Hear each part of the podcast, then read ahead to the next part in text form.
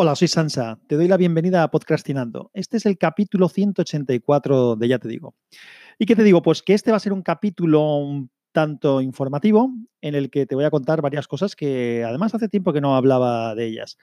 Ayer tuvimos Hangout de wintablet.info y estuvimos hablando sobre la, bueno, aparte de la sección típica de noticias y de gadgets que solemos hacer, hablamos de las últimas novedades que se presentaron en el evento de Microsoft.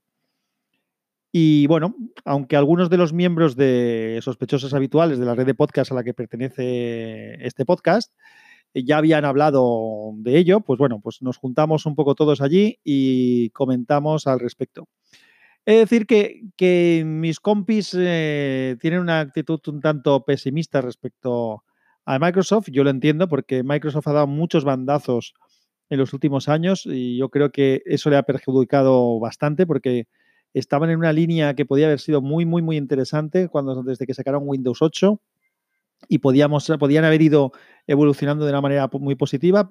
Y al final lo que ha pasado es que la versión de Windows RT, que era la versión de Windows en, ordenadores con procesadores ARM, pues eh, desapareció. Windows Phone desapareció. Luego sacaron un Windows en ARM que no tuvo mucho éxito y ahora están apostando por una serie de cosas.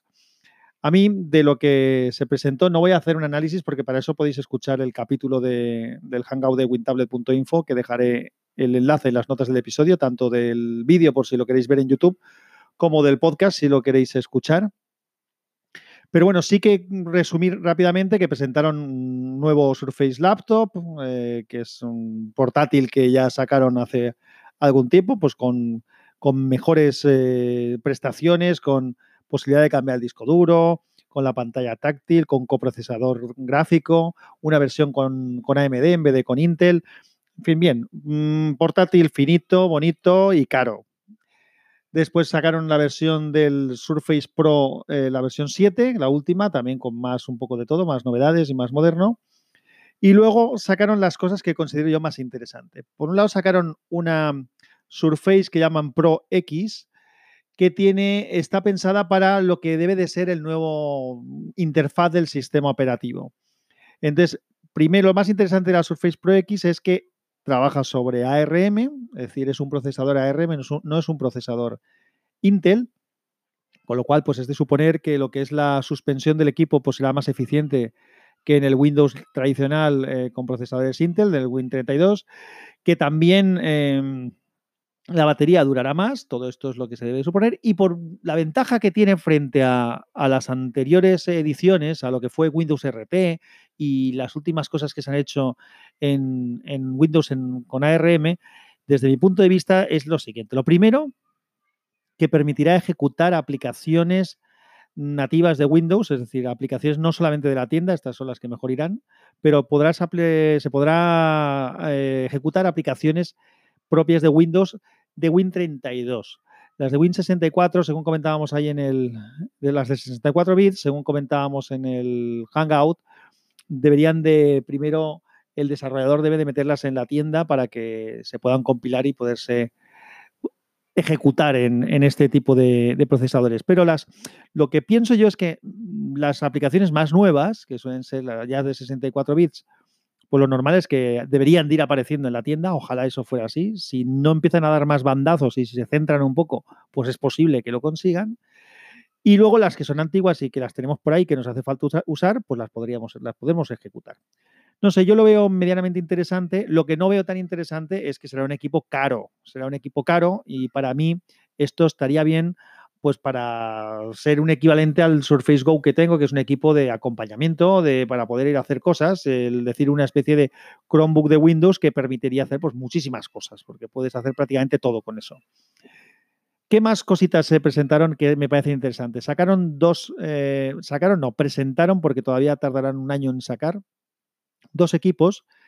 Uno es el Windows, el Surface Duo y el otro es el Surface Neo que básicamente se trata de recuperar o traer a la vida otra vez lo que era el proyecto de la Microsoft Courier y consiste en una especie de tableta con dos pantallas de unas 9 pulgadas, 8 pulgadas y pico, 9 pulgadas, que se doblan sobre una bisagra y pueden girar eh, sobre sí mismas, es decir, bisagras de estas tipo yoga que puedes doblar sobre sí mismas y, y, tener dos pantallas, una a cada lado, o cuando las abres del todo, una pantalla grande. Y si las cierras, pues te quedan dos tapas.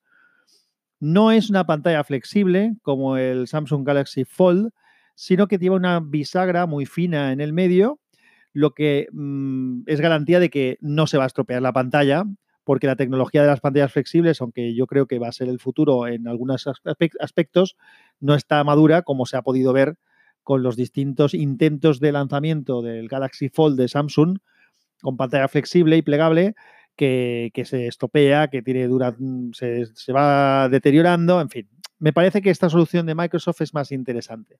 Lo que se hace es aprovechar esas dos pantallas para poder tener contenido en una o en otra, o sea, el propio sistema operativo, por eso van a tardar un tiempo en sacarlo, porque las aplicaciones y el sistema tiene que estar preparado para gestionar esa manera de trabajar con dos pantallas, como trabajamos ahora con Windows con, con más de un monitor, pero con el, con el mismo equipo.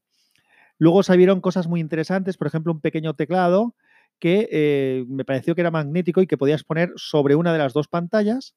Si lo pones en la parte inferior de esa pantalla, lo que hace es que la parte superior de la pantalla que está en el suelo, digamos, en la posición de teclado.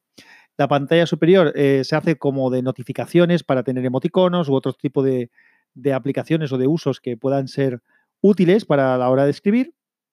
Y si por el contrario, esa pantalla que ocupa como la esa, ese teclado, perdón, que ocupa como la mitad de la pantalla, lo ponemos en la parte superior de esa pantalla que ahora tenemos en horizontal, teniendo la otra, la segunda pantalla del, de la Surface en, en posición de ordenador, pues lo que hace es que eh, si la ponemos en la parte superior, toda la parte inferior de la pantalla que queda descubierta hace de touchpad.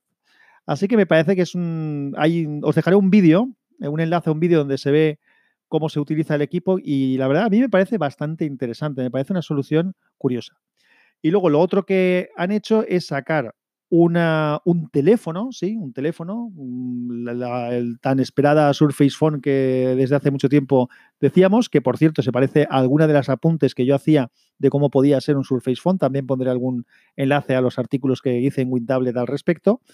Y ese, ese especie de teléfono tiene un formato más cuadrado de pantalla que lo que estamos acostumbrados ahora, con lo cual se aprovecha más la pantalla. Para mí es una solución inteligente y es la misma, el mismo diseño, dos pantallas que se cierran sobre sí mismas o se le puede dar la vuelta teniendo una pantalla a cada lado o dejarlas eh, en plano como si fuera un tablet grande. Muy chulo. Lo que es curioso es que en este caso no llevará Windows, sino que llevará una versión especial de Android. Se está, están colaborando con, con Google para, para hacerlo también. Entonces, pues en una versión de Android con todas las aplicaciones de Android y lo que ello supone, eso sí, pues con también las aplicaciones, un lanzador de aplicaciones de Microsoft que ya tiene en la tienda. Es decir, me parece una, un acercamiento interesante. Espero, ambas, ambas equipos pueden tener soporte para lápiz. Y una de las cosas que, que creo que es interesante es que, espero que tengan el teléfono este sobre todo, pues una especie de continuum, como tenía anteriormente el Windows, que tú lo conectes a un, a un monitor grande y que te pase todo al monitor grande. Ojalá hayan inventado algo de ese tipo, que espero y supongo que sí, porque Google también estaba trabajando en ello. Por cierto, el lápiz para cualquiera de estos equipos, tanto para el, Surface Duo y el Surface Neo, que son estos dos, teléfono y tableta con las dos pantallas como la Surface Pro X. Es un lápiz más plano, así más achatado. Me recuerda a una Donit que, que, había en el mercado. Si lo encuentro pondré también el enlace para que podáis comparar la forma y veréis como sí que se parece bastante. Y lo que me gusta es que lo que es la, tapa teclado de la Surface Pro X lleva un pequeño alojamiento en la parte superior donde cabe ese lápiz y además se va cargando. Entonces, cuando cierras la funda, pues el lápiz queda dentro, que es una de las cosas que ahora mismo pues tienes que andar viendo dónde metes ese lápiz cuando no lo estás utilizando. Así que, bueno, unos lanzamientos eh, o unas posibilidades de equipos que yo creo que, que son como mínimo prometedoras. A mí sí que me han gustado. Me parece que pueden dar de sí. Ya veremos cómo llegan. Indudablemente, pues hasta que no estén en el mercado, pues no, podemos decir nada y esperemos que se centre Microsoft y que no dé un bandazo y que no deje colgados estos equipos como ha hecho con otros y es uno de los motivos por los que mis compañeros pues en general están un poco mosqueados con ellos. Eso respecto al Hangout de ayer, que ya digo que sí que es interesante que lo escuchéis porque ahí escucharéis opiniones distintas de las mías. Y luego, por otro lado, eh, va a celebrarse en noviembre, ahora te digo exactamente la fecha, un maratón de podcast, el maratón, lo que se llama el Maratón Pod de 2019, y esto se celebrará el 2 de noviembre de 2019. Empezará a las 10 de la mañana y acabará a las 2 de la mañana del domingo 3 de noviembre. Vamos a participar en ese maratón podcast. Eh, habrá mi compañero Javier, eh, o sea, Mayón, empezará con su Mayón en 10 minutos. Creo que será del primer podcast que eh, inaugurará el maratón. También hacia el final estará mi, compañero Samuel en Yo Virtualizador. Y WinTablet tenemos también un crossover con Apelianos, que puede ser muy interesante porque podemos tener ahí opiniones contrastadas, ya veremos, aunque como ya digo, mi gente está más casi, más casi en contra de Windows en muchos aspectos que a favor, pero creo que puede ser interesante. Así que os voy a dejar también información del Marathon Pod en las notas del episodio. Y es una manera en la que yo, yo, yo, creo que sí que estaré, creo que podré estar allí. Nosotros empezamos a las 4, estamos de 4 a 6, tenemos dos horas para ese crossover que haremos con Apelianos. Así que si quieres que nos veamos personalmente, que nos conozcamos, pasar un rato agradable de ambiente podcasteril, tomando algo eh, donde se celebra el evento, que es en San Sebastián de los Reyes, en Madrid, pues estás invitado o invitada a venir y a pasar un buen rato, desvirtualizar gente, pasarlo bien escuchando podcast en directo o incluso participando de ellos, no lo sé. Bueno, me llaman por teléfono, disculpadme, he puesto el teléfono en silencio. Nada más, un abrazo fuerte, que la fuerza te acompañe. Chao, hasta luego.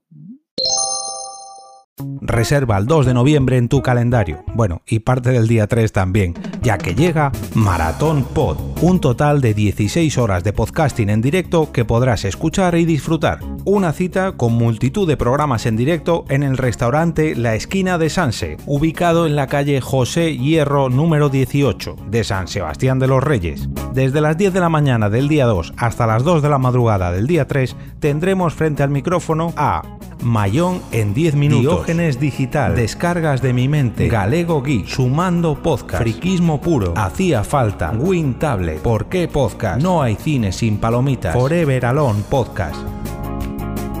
Si quieres asistir y apuntarte a las comidas o cenas del evento, no dudes en ponerte en contacto con nosotros. Sigue toda la información del evento a través de las cuentas Maratón Pod de Twitter e Instagram o búscanos en los canales oficiales de Telegram.